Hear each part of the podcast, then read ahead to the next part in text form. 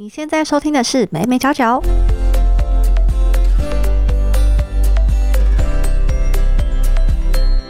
Hello，这里是美美角角，我是 Hedy。如果你是第一次收听这个节目的话，我们主要是在分享一些媒体还有行销的议题。那今天想要跟大家聊的主题呢是虚拟实境 VR。近年来，虚拟实境的技术蓬勃发展。那因为这个独特的沉浸式体验，让人类多了更多的发挥空间，不但能够去模拟真实环境。甚至能凭空打造出各种奇幻世界，因此呢，现在在许多的领域当中都可以发现 VR 的身影。美国的市场顾问公司 Grand Field Research 甚至表示说，虚拟实境到二零二五年的市场规模将会成长到四百八十五亿美元，可见得这个 VR 真的是势不可挡呀。所以本集呢，就想好好的跟大家介绍 VR。听完本集呢，大家将可以更了解什么是 VR 以及现在的发展趋势哦。VR 是什么呢？VR 就是虚拟实境 （Virtual Reality），又称作电子存在。在五零年代呢，就有这样的概念出现。那九零年代就开始有发展的雏形。虚拟实境结合人工智慧、感测技术、显示技术等多种专业，让使用者能够沉浸在虚拟的三维世界当中，并且透过不同的感官以及想象力和虚拟物件及时互动。比如说，只要带上 VR 设备，就能够自由的在虚拟世界当中追赶、跑、跳、碰。那在这其中呢，会牵涉到视觉、触觉、听觉等等，透过感官去体验游戏带来的刺激，可以说是一种全新的人机互动模式哦。那目前呢，对 VR 普遍认为有三大特色：第一个是沉浸度，也就是呢有多身临其境的一个程度；第二个呢是互动性；第三个呢是想象力。那 VR 其实不一定只是说像我们平常认知的戴上头盔的那种感觉，根据不同的视觉产生方式以及使用设备呢，可以分为以下几种。第一种呢是影像型 VR，它是透过摄影的方式取得真实影像，再利用电脑团体拼贴成三维模型，就是我们在 YouTube 上常常可以看到的三百六十度 VR 影片。那第二种呢是模拟型 VR。这种 VR 呢，可以让使用者在特定的环境当中去操作，透过模拟操控感受真实世界，主要用在飞行啊或者是驾驶训练上，也是最早发展出来的 VR 系统。第三种呢是投射型 VR，这类的 VR 主要是透过大型投影幕以及立体音响，在使用者周遭投射场景，这个可以在许多的展览当中看到。那最后一个呢是融入型 VR，也就是我们想象中 VR 的样子。需要头盔、显示器、3D 滑鼠、追踪器等等才有办法完成，是所有 VR 系统当中最真实但也最贵的一种。那目前 VR 的应用领域有哪一些呢？第一种呢是新闻报道，《纽约时报》它利用 VR 的技术来报道因为战争而流离失所的孩子们。那因为这样的报道更具备沉浸感的关系，也让乐听人了解说，原来这些孩子们在生活中遭遇到这么可怕的困境。那另外呢，《纽约时报》也尝试以三百六十度 VR 的方式来报道气候变迁以及重现过去的奥运盛事等等。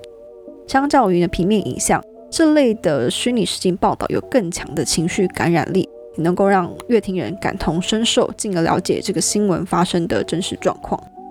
第二种呢是用在教育上，透过 VR 呢可以去强化同学们的学习动机，提升他们的学习成效。比如说，我们在上地球科学时，我们过往只是从课本、影片去了解宇宙，但是呢，现在有了 VR，我们就可以让学生透过视觉、听觉、触觉等，更好的学习天文知识，或者是说在历史课就直接全班带起 VR 显示器到过去的某个建筑当中，了解当时的风土民情，对于教育来说是一个非常好的辅助教材。第三个呢，是用在观光上面。那目前呢，主要是以三百六十度全景相片的方式呈现，像是先前法国的罗浮宫就推出了蒙娜丽莎展览，可以去透过 VR 来了解画作的细节，或者是像故宫之前推出的清明上河图 VR，让使用者呢可以感受到当时汴京的繁华跟热闹。第四个是我们刚刚调的模拟训练，呃，比如说驾驶飞机啊，或者是虚拟解剖、模拟外科手术开刀等等。这些方式都可以透过模拟训练的 VR 来实现。那有一间叫做 Scobis 的医疗仪器公司，就结合微软的 Hololens MR 眼镜，透过这样的一个软体呢，能够让医生在手术前为病患的这个开刀过程进行预先规划，以协助医师能够更快速且精准的执行手术，让医生在手术的时候呢，可以降低手术风险以及缩短手术的时间。另外呢，这个模拟训练可以让医学生更好的去理解人体器官是怎么运作的，也可以算是一种教育的用途。第五个呢是娱乐方面，比如说像大家很常听到的游戏，像现在不是去百货公司，有时候都可以看到那种 VR 恐怖游戏之类的，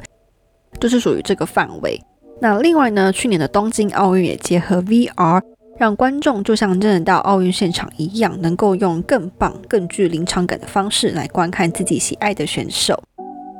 第六个呢是用在工程方面，像是比如说盖房子啊、盖桥等等，都可以先用 VR 建成来防止失误。第八个呢是品牌行销，那比如说像之前 Oreo，它就利用 VR 打造一个像是巧克力冒险工厂的一个场景。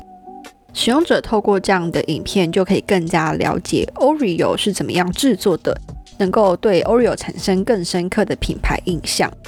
那我们刚刚说 VR，其实在九零年代就有开发雏形，在当时呢，任天堂就发布了一款类似于现在的 VR 眼镜装置 Virtual Boy，但是因为当时呢，开发这个 Virtual Boy 的成本实在太高，传输技术也没有成熟，所以没有办法顺利的发展。那为什么近年 VR 又红起来了呢？主要有三个原因。第一个呢是软硬体技术不断改善。自从五 G 问世以来呢，VR 的开发成本也随之降低，各大厂商呢一起投入研发。像现在常见的有微软的 Hololens、HTC 的 Vive，或者是 PlayStation VR 等等，进而让 VR 设备呢相较之前更好入手。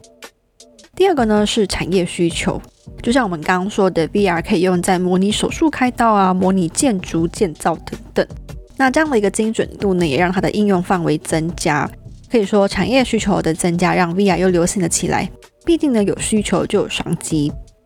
第三个呢是全球消费形态的转变。因为疫情的关系呢，人们不能出门嘛。那 VR 就是一个很安全的娱乐，你只要戴头盔，然后连网路就可以办到娱乐这件事情了。对于在疫情下来说呢，这实在是一个非常适合的选择。可以说，疫情呢确实加速了虚拟实境的需求，但其实 VR 也是有一些缺点的。第一个呢是价格，虽然我们刚刚说这个 VR 的生产成本降低了，但是目前大厂的 VR 呢大概也是要两万多块，其实并不是一般人能够毫无顾忌去购买的产品。那像我们刚刚讲到说，这个 VR 可以用在教育的部分，那如果说以后教学真的以 VR 为主，学生不见得每个人都可以负担起这样的设备，甚至可能会造成数位落差的问题。那另外一个缺点呢是硬体，就是目前来讲，VR 的头盔相对来说还是有一点笨重，甚至可能会造成晕眩、恶心。曾经有研究就发现说，百分之四十到七十的 VR 使用者在使用 VR 十五分钟之后会感到头晕，使用 VR 感到不舒服的情形也被命名为 VR 动晕症。那这样的症状可能会有眼睛疲劳、冒冷汗、头痛等困扰。目前呢，针对晕眩发生的原因还没有明确的说法。不过最普遍的解释是感知冲突，也就是说，当我们在使用 VR 时，我们预期反应和实际接收到的讯号不一样，大脑就会产生混乱，进而造成晕眩。比如说，我们在玩 VR 时，游戏中加速，但实际上我们人还是静止的。就会让大脑想说，诶，现在是发生什么事情？到底是在动还是没有在动？那另外呢，VR 主导了使用者的思维跟感官。当使用者过度沉迷，可能迷恋于虚拟世界当中，形成一种虚幻的陶醉感，甚至呢逃避现实。而且 VR 的沉浸感相较于电脑更为强烈，可能比单纯使用电脑的影响还大。那这就让我想到之前韩剧呢，就描述说，因为妈妈因为失去女儿。她的生活就崩溃。那她老公的朋友刚好就是在研发 VR 技术的，所以就透过 VR 呢，在虚拟世界中让这个妈妈的女儿重生。所以妈妈只要戴着这个 VR 眼镜，然后进到这个虚拟世界，就可以看到她的女儿又活过来了。